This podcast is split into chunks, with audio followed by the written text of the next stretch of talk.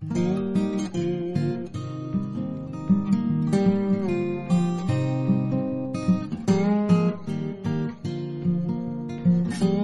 い。今回の放送は前回の続きになります。この放送から聞いてくれている方は前回の放送から聞いてください。では、始まります。マッキンリーは商業、商業ツアー商業ツアーみたいなのがないのかな？うーん。ガイドがいないのか？日本人のう。ん。現地のはいるかもしれないまけど。あ、やばいっすもん。ですね。まあま保険もあるのかな？保険なさそうだね、こういうとこって。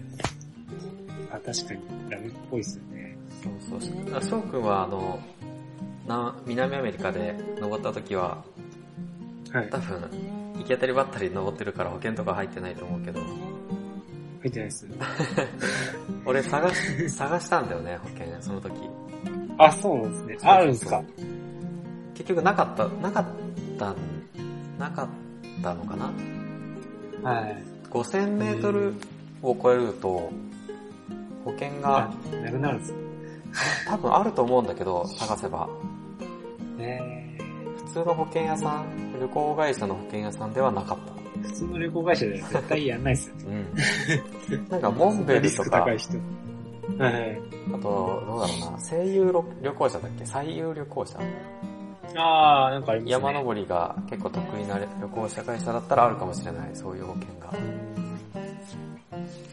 まあ、一般的な、難しいっすよね。うん一般的な旅行会社だと、5000以上もしくは、アイゼンとかピッケルを使うようなあ。山は保険が適用されないみたい。あとはとと、当然ながらバリエーションも保険適用されないだろうね。ロープ使うようなところも。あ、仕方ない。1、2割、1、2割でもないか。1割くらいは失敗する確率があるから保険会社も あ手出さないんだろうね。いやー、難しいですよね。元取れない可能性もありますもんね。あ、確かに。死んだら、保険料に対して、多分だって保険料も言っても高いっつっても多分数万うで、ん死んだら数千万とか捜索費とかになってきたら。海外だし、あかんなんないからやんないんじゃないですか。なかなか。そうだよね。もしエベレストの上の方で死んだら、数千万かけても回収されないですよ回収されないもんね。されないですよね。家族だったら別にしなくていいんじゃねえかって思うしな。それはそれで、まあその人がいいんじゃないそこにいるのも。うん。うん。そうだね、保険はいらない、いらないというか、そこぐらいの覚悟を持って。ですね。そこまで、うんそこに行く人はまあそれぐらいの覚悟はっていうところですよね。うん。リスク高いもんな。なんか、高いもんな。で、えー日本のツアーがなくて、だいたい25日間ぐらい、まあ1ヶ月ぐらいあれば、うん日。本から行って、帰ってこれるのかなっていう感じかな。うん。で、かかる費用は、まあこれまでの電車賃とかは調べてないんだけど、入山、入山料が380ドル。3万8千円ぐらいか。3万、まあ、4万円ぐらいかな。今4万ぐらいか。4万円ぐらい。かかります。で、装備費用として、まあ、冬装備、フル装備、冬のフル装備と、あとソリとか買わんといかんのかな。うん。まあ、だいたい4000ドル、40万ぐらいは、50万。50万ぐらいは50、万ぐらいか。50万ぐらいはいる,、うんいるかなと思って、装備としては。うん確かに。それぐらいかかりますよね。うん。高いし山の装備、それもそれぐらい高い山になってくるとう。ん。ソリがいくらするのかわからないけど、そんな10万もしないよ。するのかな軽いのになるとするのかなソリ。なんて、売ってあるのさえ見たことないしな。調べたこともないよね、鳥。うん。どこにあるのかもわからない。どこで買えるのか、確かに。アマゾンであるのか。アマゾンありそうだな。何でもあるからな。ソリ。確かで、に。自分で荷物を持って、どこまで行くんだろうね。キャンプ2ぐらいまで行くのかな荷物を持って。プライスまで行くんですかね行って、そこからは、なんか、ザックとテントで行く。フットテントで行くのかなうん。なんでソリが行くんだろう ?1、2、3、4、5日間。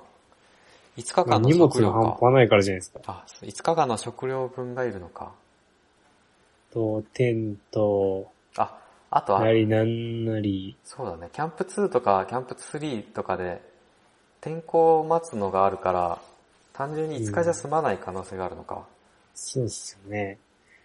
本当下手したらうん。10日以上持っていかないといけないかったりするんですかね。ああ、そうかもしれない。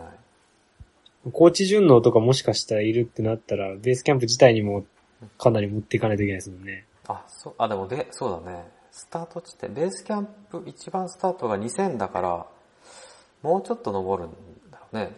もうちょっとそうですよね。多分、キャンプ3000、2ぐらいかそれらが3400。やったりするのかなちょっとわかんないけど。うん。ですね。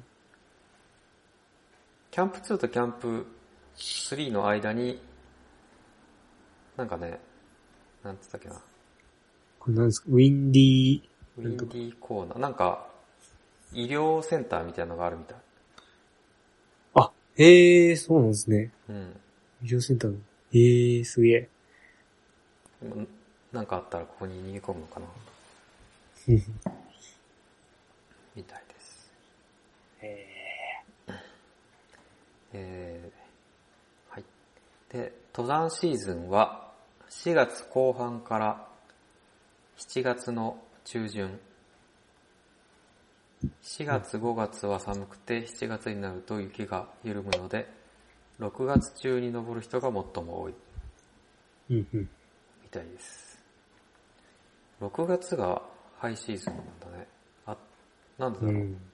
雪が緩む。ど気候が良くて、気候北が良くて半球だから、雪がまだ、天気が安定はしてんのか。寒気にアイゼンが刺さって、あったかい時期なんだね、きっと。暖かい、ギリギリいける時期うん っていうところか。そうだね。うん。逆に秋ぐらいはどうなんだろうね。8月じゃない、9月とかうん10月。そこになってくると雪が降っちゃうのかな。降っちゃうんすかね。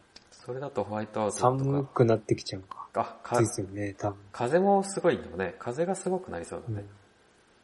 ででなり、で言えば風が強いイメージありますね。うん、ななんかわからないけど、なんかからの情報で、風が強い山ってイメージがある。風が強い。らしいですね。うん。なんかテント立てるのも大変らしいですね。あ、そうなんだね。テントも最近にペグつうかその、うんアンカー打ってからじゃないと立てれない。飛んでいっちゃうって言ってましへた。ちょっと忘れましたけど、たなんか立て方も作法つうか、強風仕様でしないといけないっつって。ーあ、立て方もあるんだ。うん。へえ。翔くんのお兄ちゃんがなんか、テント燃やしてたんだね。燃やした？燃やしてなかったっけ？デナリで。え、燃やしてって言ってましたっけ？うん、言ってた。忘れました。その記憶、記憶がすごくて。そうですか。記憶に。下りで燃やしたのかな？どどうでしたっけ？なんか、ねそのうん、言ってたのはなんか、なんかも、他の来てる人がうん。テント飛ばされてたっていうのを聞きましたけど。うーん。なんかちょうどあれだよね燃やした。の？俺が鳥取に遊びに行った時に登ってたのかなあー、そんぐらいかもしれないですね。そうそうそう。その時に、テント、あ、その時いなかったっすか？兄貴。あ、いなかった。あ、じゃあ登ってたかもしれないですね。そうそうそう。登ってて、で、テント燃やしたみたいな感じで。あー、何あり、があり。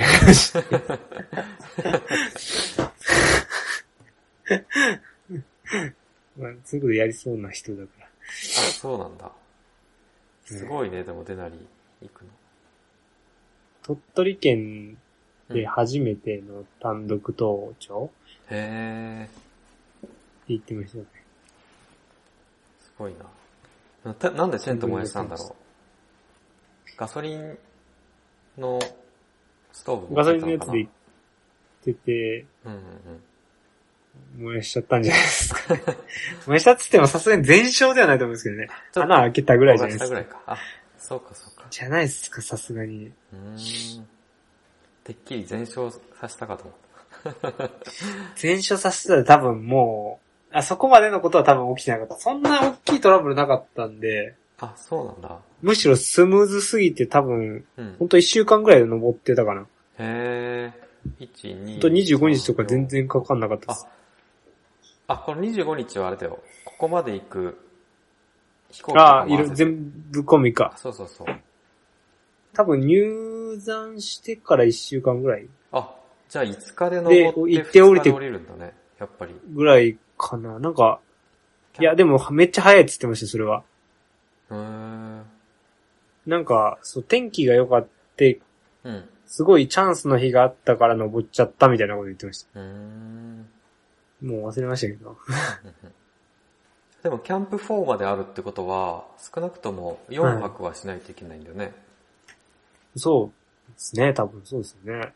で、下りを2日かけるとしたら、やっぱあでも1週間。キャンプ4は飛ばしたんかもしれないです、多分。あ、なるほどキャンプ。3からそのまま山頂まで行って、下山してきたような気がする。え、すごいね。キャンプ3は4328だから、こっか2000らメートル。さ、てっぺんまでが、ちょうどワイナポトシのスタートからゴールまでの距離だね。そうですね。高さ的に。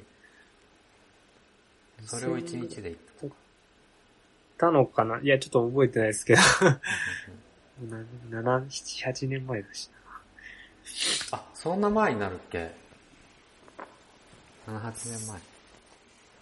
で、1、2、3、4、5、うん7年前かな。多分7年前です。あ、そんなもん。あ、じゃあ7年前じゃ、6年前か。6年前ぐらいだ。ほうほうほうほう僕が、そうですね。サトシさんに出会ったの自体が、うん。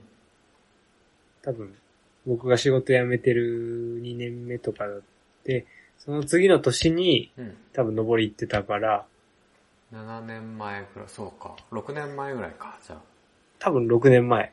もう今じゃ太ってますけど。あ。あ、そうなんだ。鳥取の。でもめっちゃ登ってますよ。今も、いや、今もずっと登山もしてるし、いいね。羨ましい。ほんと羨ましい。アラスカ、デナリにはグリズリー、ムース、カリブー、ライチョウ、イヌワシなどが主にいるみたいだね。ライチョウがいるんですよね。そう、いるんですね。ライチョウは結構い、北の方に行くと結構いるんだよね、きっと。日本が一番いるんですね最南、最あ南、、そうなんですね。そうそうそう、一番南、えー、そうなんだライ。チョウは本当は、こんな暖かいところにはいないみたいだね。えグリズリーがいるんだね。どこまで、ー、あ、ふ、あ、あ、アラスカっつったらグリズリーですよね。超怖い。怖いよね。めちゃくちゃ怖いですよね。グリズリーも人を襲うのかなヒグマみたいに。グリズリー最強らしい。最強っつうかまあ、かなり襲うらしいですよ。へー。そあ、そうだね。あの、YouTube とかで家に、家の前とかに来るもんね。あ言ってる。星野道夫さんってわかります？星野道夫さんわからない。あの、アラスカの写真家なんですけど、うんうんうん。この人は、グリズリーに襲われて死んじゃいました。へー。最後は。そうなんだ。アラスカの写真家？アラスカ、アラスカの写真家ですね。アラスカっつったら、星野道夫さんって感じがしますけどね。うーん。あー、見てみよう。ヒグマに襲われて、うん最後は死んじゃったけど、うん。うん。めちゃくちゃアラスカに行ってました。確か。うーんアラスカはでも一回、いつか行ってみたい。行って確かに。みたい紅葉がすげえ綺麗らしいです、なんか。へ紅葉とか、なんかやっえぱ。自然がすげえらしいですよ。すごそうだな。作り行きたい。アメリカのいろいろ綺麗なとこ、ほんと綺麗だもんね。写真で。行きました。は い行ってないけど。行きたい。行きたいですね。アメリカも広いですもんねう。ん。学でティ,、はいティートンに行きたくなって、みたいな。あー、あれいいっすよね。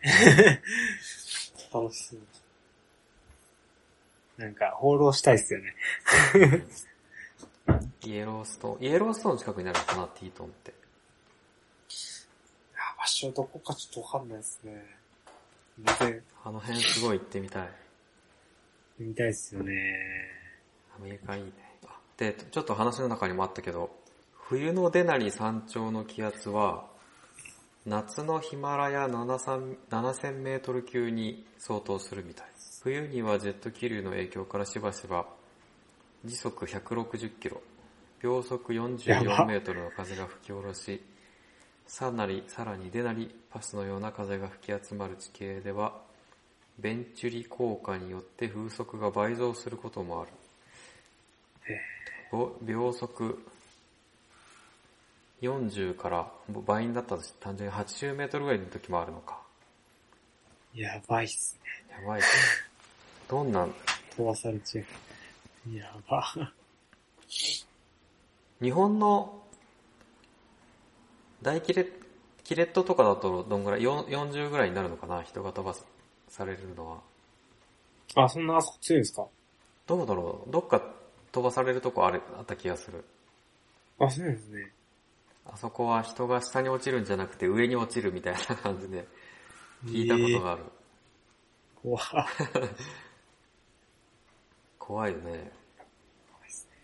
富士山とか冬やばいらしいですね。富士山やばいらしいだから。やね。ばいすね。氷だしうん、うんうんツルツルだし。竜巻とかの風速どんぐらいなんだろう車が飛ぶぐらい。うん。竜巻はうん65メートル。ええー。でも竜巻に近いぐらい。竜巻近いぐらいの風がデナリは吹くんだね。足場悪いし。うんうんうんうん怖っデナリパスっていう言葉があるんだね。風が集まるなんす地ね。ええなんか確かに、うん。兄貴が、うん。なんか、うん。デナリは、うん。北極圏に入るから、うん。緯度が高いから、うん。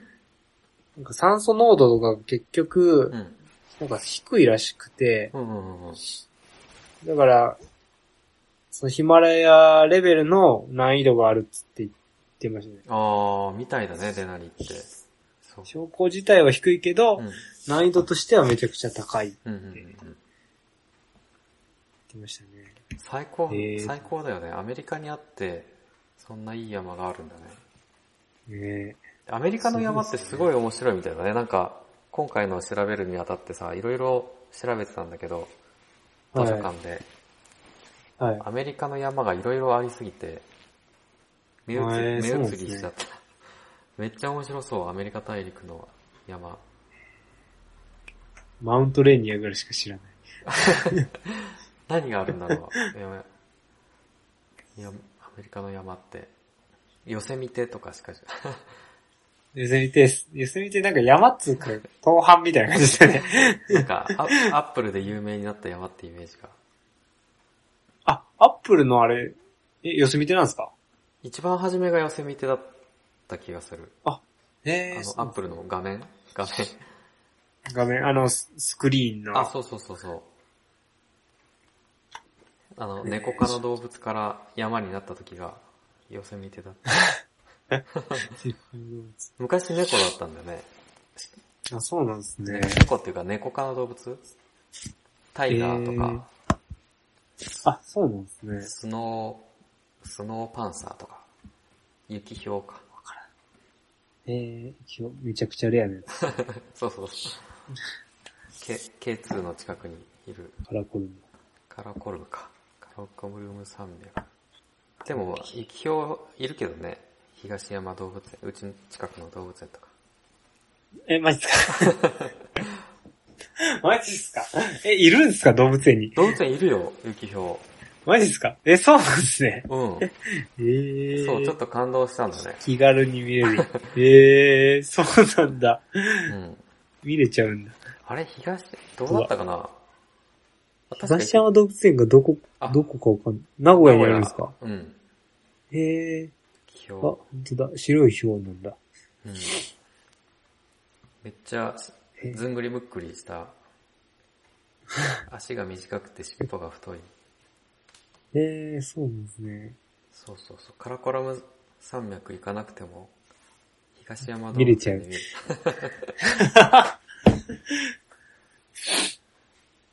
えー、そうそうなんです。なんだ。うん、行きたい。あ、ぜひ、うちのつい、夜ついでに。そうですね。鳥取帰るついで旅に。行。いや、途中帰るついでだと名古屋。まあ、確かに寄れねえこともねえけど、って確かに。感じですね。しかもうちは名古屋の一番南だから、だいぶ遠回り。れはまあまあですね。一泊して帰んないと。そうだね。ぜひ一泊して。行きたいですね、で、いつか。ね。なんかもうちょっと手軽に行けるなら。あ、そうそうそう。そうそう。せユージとも、あ、ゆ相方とも喋ってたんだけどさ、はい。はい。エベレスト編で、はい。リスナーとかフォロワー増やして、はい。みんなでセブンサミッツ50歳ぐらいから始めようぜみたいなのを言ってたんだよね。その頃にはちょっと、なんか登りやすくなってそうですよね。あー、そうだね。なんか、いろんな装備とかが、うんうん装備とか、なんかいろんなものが発展して、あー、なんとかなってねえかな。ドローンで運んでくんねえかな。あ、ヘルプ、資材とか運んでそうだね。食料とか。そうそう、このさ、セブンサミッツを作った人たちははい55歳ぐらいからチャレンジしてるんだよね。え、そうなんですか？そうそうそう。だから、そうなんだ。えー、俺らの 子供ができて、子供が成長したタイミングであ、そうです行っね。てもおかしくない、チャレンジできる山々だから、それを目標に山はいいですよね。うん。なんか年取っても行けるから。あ、そうだね。まあ、エベレストってなると話はあれだけど、まあ、そうですね。アコンカグ三アぐらいまでは浦雄一郎さんぐらいの。あ、三浦、そうだね。三浦さん85歳まで、かな最後が。やばいっすよね、マジで。だから、いけるっちゃいけるんだね。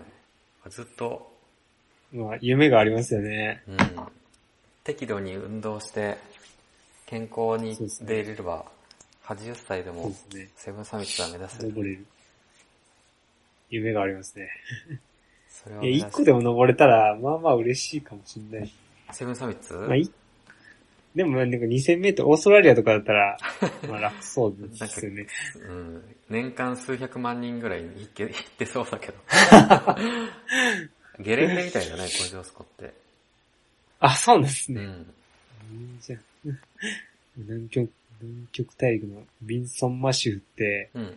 名前がかっこいいですよね。ああ、確かに。かっこいい。なんか、かっこいいな武。器っぽい名前が。ねえ。ちょっとの、登ってみたいですね、いつかね。確かに。南極大陸に行きたい。一回。ああ、行きたい。南極大陸ってカメラとかもなんか、保温さしないしないといけないの？まあ、バッテリーさえなんとかすれば大丈夫？バッテリーさえあれば、結局バッテリーの問題だから、あと湿度うん。だけ注意しとけば、うんあの結露、温度差による。ああ。多分一回湿気ちゃうって凍っちゃうとやばいと思うんで、そっかそっか。どうやって持まあってくそれとるんだろう、ね、電池うん、温度差をなくすうんうんうんうんようにするのとかだけ気をつけてれば、うん乾燥剤たくさん入れて、かんといかんのか、カバンとかに。とか、逆に、なんか風当ててれば凍らないから、結露できないから、風当てとくとかするんですかね。うんちょっとよくわかんないですけど、やったこともないし。へえ、面白そう。バッテリーが問題じゃないですか持たないらしいですから。ああ、みたいだね。ずっと胸ポケットに何個か忍べ忍ばせといとかないとて、。取る前にカサカサってバッテリー入れてやるみたいなね。ですね。あの、僕も写真撮るときやってるんですけど、うんう加温してやってます。冬は。結露できないように、レンズを。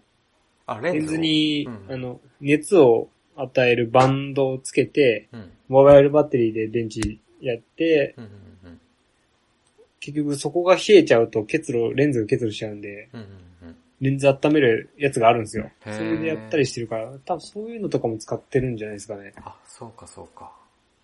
そういうのがいるんだ多分そうあ、そう。はいプチ情報として山登りするときにさ、だ。はい。あのー、ジッポとかの北海道あるじゃん。ああ、ありますね。はいはい。あれ使ったんだけど、はい。あれって飛行機に乗れ、乗せれないんだよね。飛行機に乗れない。手荷物じゃなかったらいけんじゃないですか？ダメなんかな？あ、でも、燃料系はダメなんかな？なんか、これどっちに入れたのかな？預ける方に入れた気がするけど、あれ？はいなんか。止めら、捨てられたんだよね。だから海外行くときは、その辺も、まあ、ガうんガスはもちろんダメだけど、ガス管。ガス管はさす、確かにそうですね。あれダメって言いますよね。気圧とかもその回路も、ダメっぽいね。爆発物に間違えられちゃうみたいああ。あ、そっか。燃料と、まあ確かにテロとかうん。怖いからダメなのか。そうそうえそう。というプチ情報でした。ー、ありがとうございます。じゃあ、今日は、はい。はい。この番組では皆様からのお便り、山、旅の情報、トークテーマを募集しております。宛先は Twitter で SACCHINDAYO チョモランマサッチまでお願いします。あと、えーインスタアカウントで話した内容に関連する写真もアップしてるからフォローしてください。じゃあ最後に番組登録よろしくお願いします。じゃあ、バイバーイ。バイバーイ。